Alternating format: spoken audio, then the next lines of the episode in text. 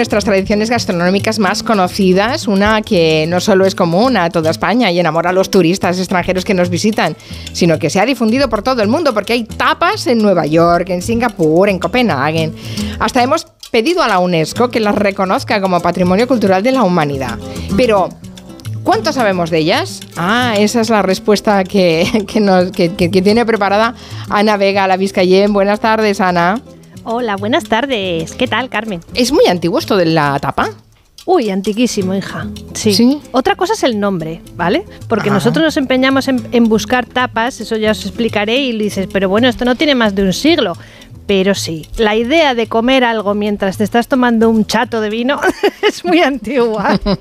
bueno, yo les pregunto a los oyentes que, a ver, que, eh, les gusta más de esa costumbre del tapeo, cuál es su tapa preferida, la más típica de su ciudad o de su pueblo, y nos lo pueden decir en el 638-442-081. Vámonos de tapa, vámonos, vámonos, vámonos, que vámonos de tapa, vámonos, vámonos, vámonos,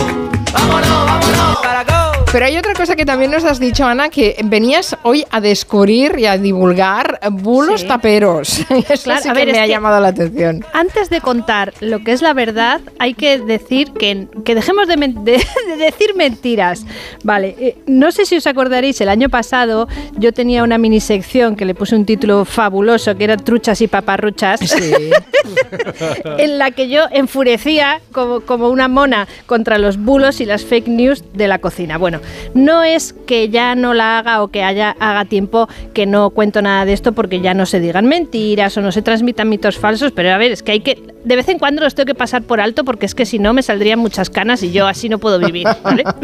pero hoy quieres volver a recuperar las truchas y paparruchas. Pero porque las tapas, yo pensaba el otro día, digo, no puede ser que en Julia no hayamos hablado de las tapas, y era cierto. O sea, es uno de los temas que yo más he tocado en mi trabajo. Durante muchos años le he investigado este tema pero a veces me enfada tanto cómo se trata que, digo, no, no puede ser. Antes de contarles la verdad de las tapas, les tengo que decir que por favor ya dejemos de contar paparruchadas, porque se cuentan muchísimas trolas sobre las tapas y, y son patrañas de las gordas, de esas que a mí me duelen y me escuecen especialmente. Como por ejemplo eh, a ver, eh, esto no tiene tanta gravedad si, es, si se cuenta eh, esta historia que todo el mundo le sonará, que hubo un rey que se fue a una taberna y le ofrecieron un, un vaso de vino y como había moscas alrededor, pues solamente se le ocurrió que ponerle una loncha de jamón tapando la copa para que, bueno... Que ahuyenta las moscas, todo el mundo sabe. para que no le entraran los insectos en la bebida. Bueno,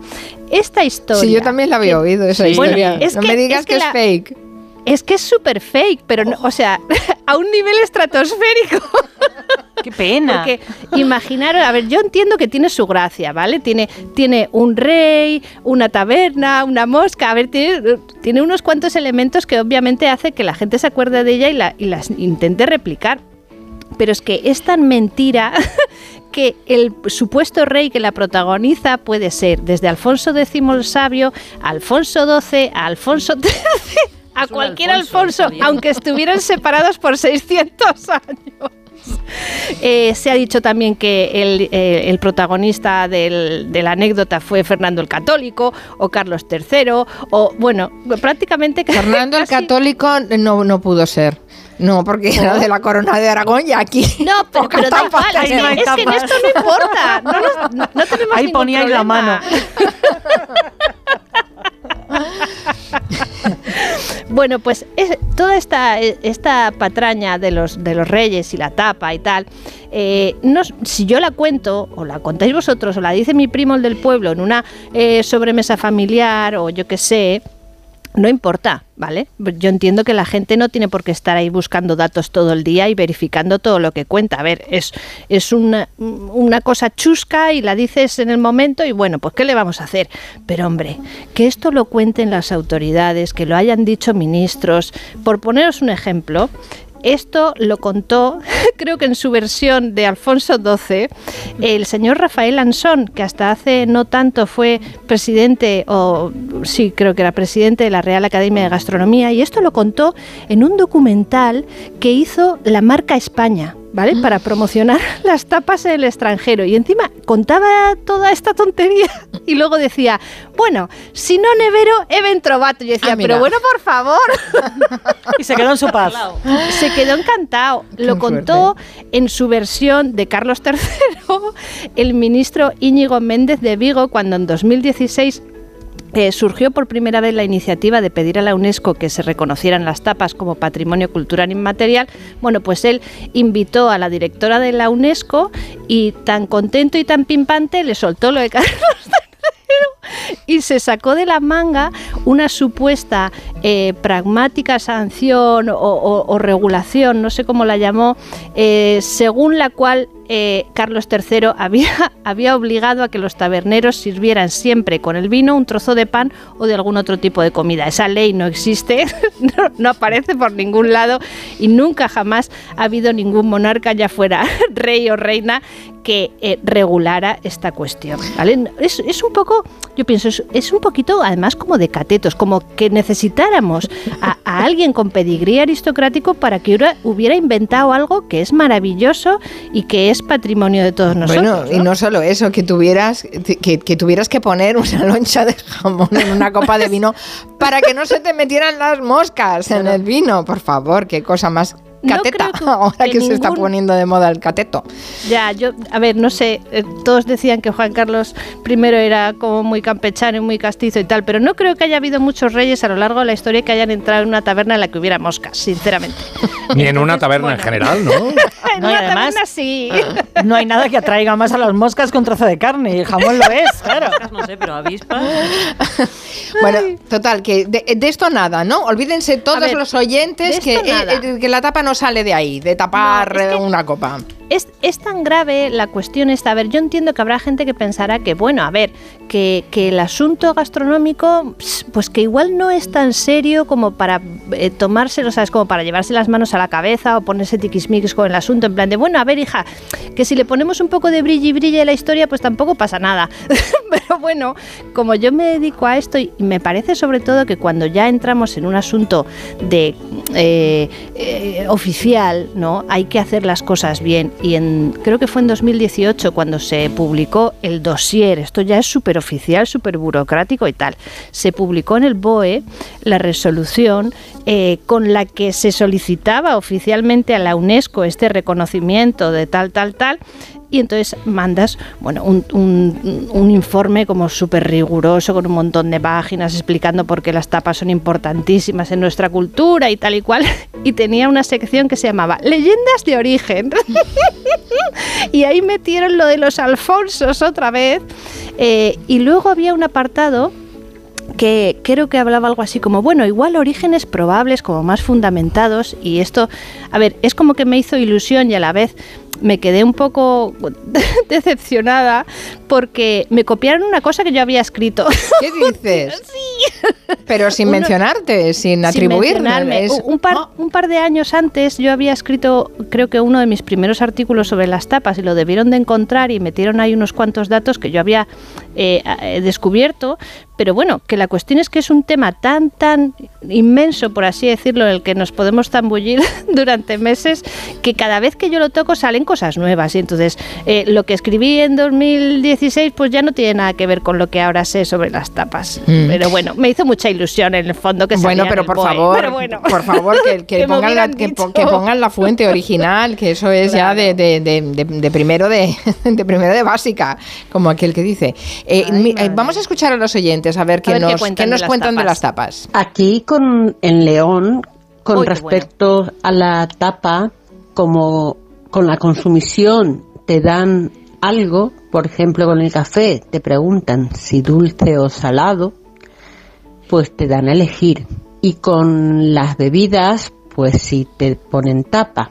Y conocemos los bares por la tapa, más que por el nombre del bar. El de las patatas, el de las mollejas, el de la el pollo. Conocemos a los bares por la tapa. Hay tapas y tapas. Y las tapas que se eligen en una carta es porque te las van incluyendo en el precio de la bebida. Y luego están las tapas que no incluyen en el precio de la bebida, que son las que se ponen en Madrid y que el camarero te pone el aperitivo conveniente según los gustos que tengas. Yo conozco un sitio que se llama El Luso, que en la primera bebida, la primera tapa que te ponen es un huevo frito con aceite y pimentón que está delicioso. Aquí en mi tierra, que soy de Benavente, Zamora, por 2,50 euros te puedes tomar un tercio de cerveza premium acompañado de una buena tapa de cualquier eh, tema de casquería, pinchito pequeño moruno, o croquetas, o pizza, eh, un trozo de hamburguesa. A mí me encantan las tapas de Ciudad Real que ponen con tostas de pan y tortilla de patata con un poquito de cebolla caramelizada encima. Es una maravilla. Además, muy barato.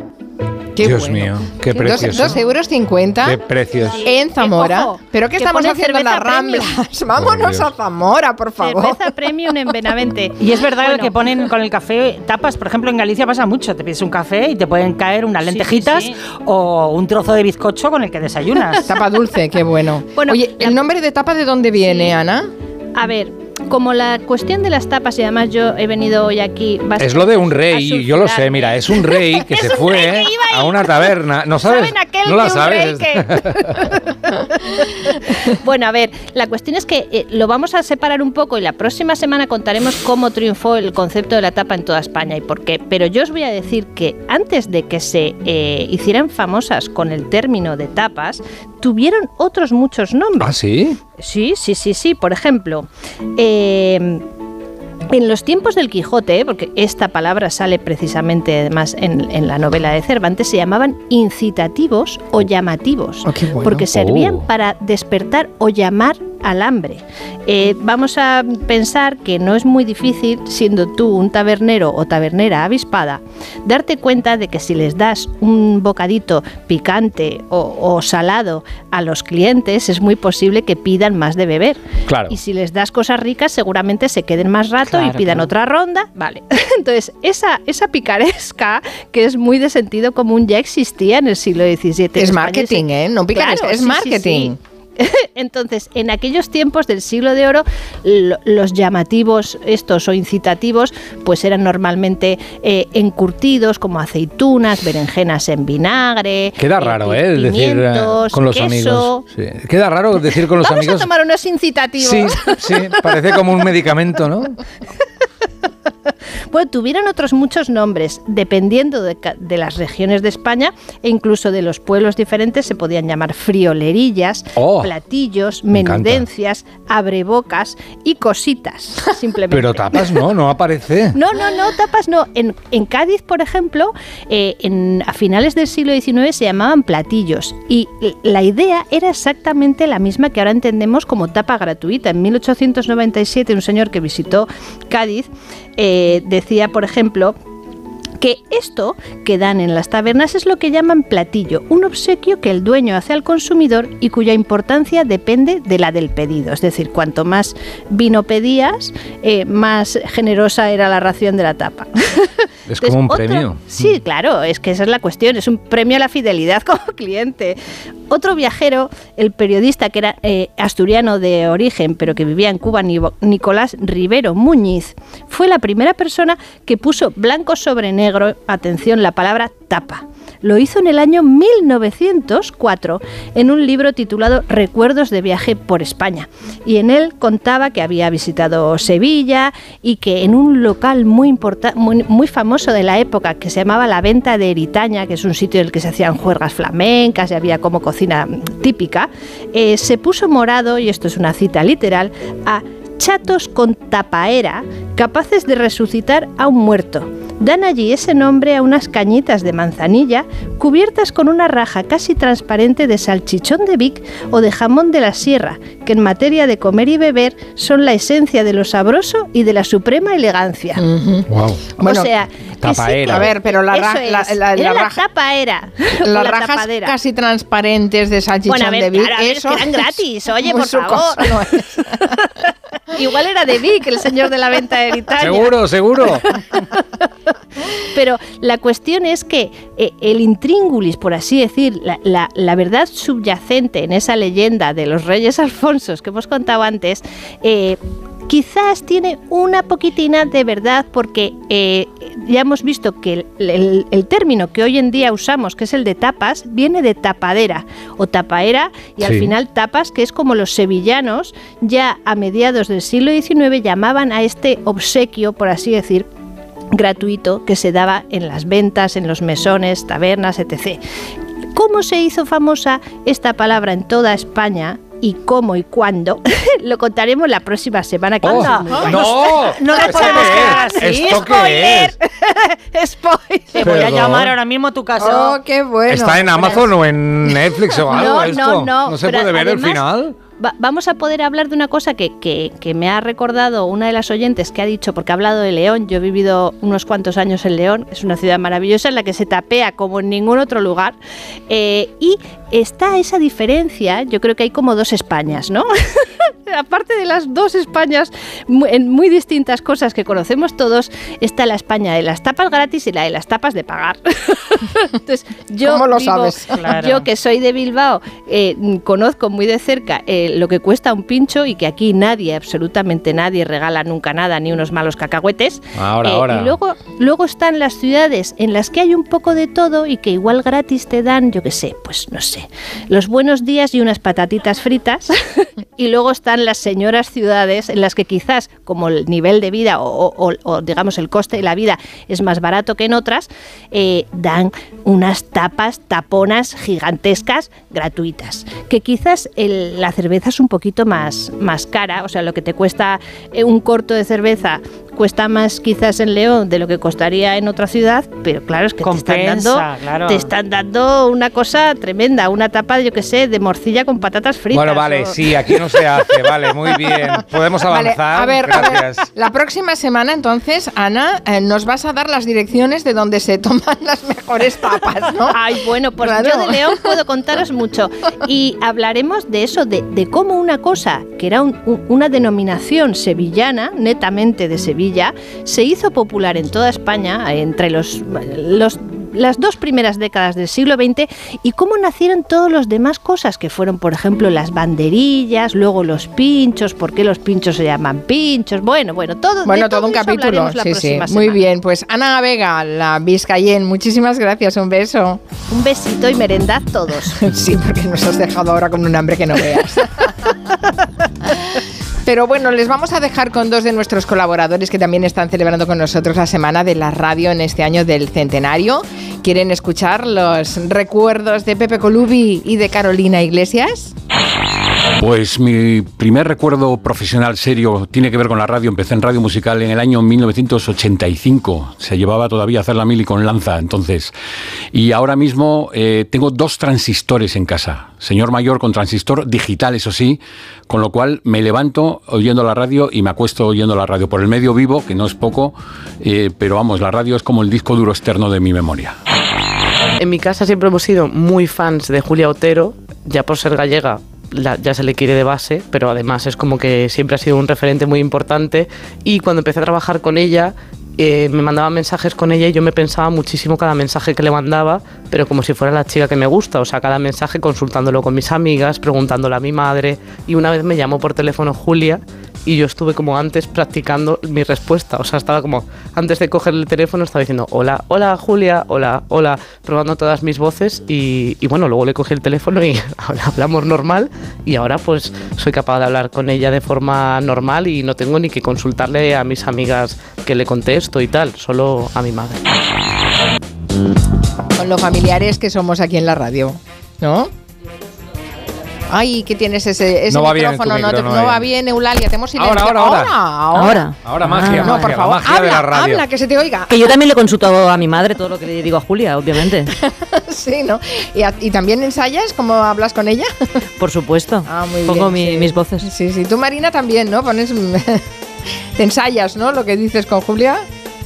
Marina. Bueno, ya lo hemos perdido. Oh, no. Se ha ido a hacer la tapa. Está probando. Se ha ido a merendar. Claro, es que claro, yo he invitado a los oyentes y Dios mío, y qué hambre tengo equipo. ahora, ¿eh? Sí, Después de ¿verdad? hablar. Dice Lore. Rampar, León y Granada en cuestión de tapas de las mejores. La próxima semana con Ana Vega vamos, le vamos a exigir direcciones completas.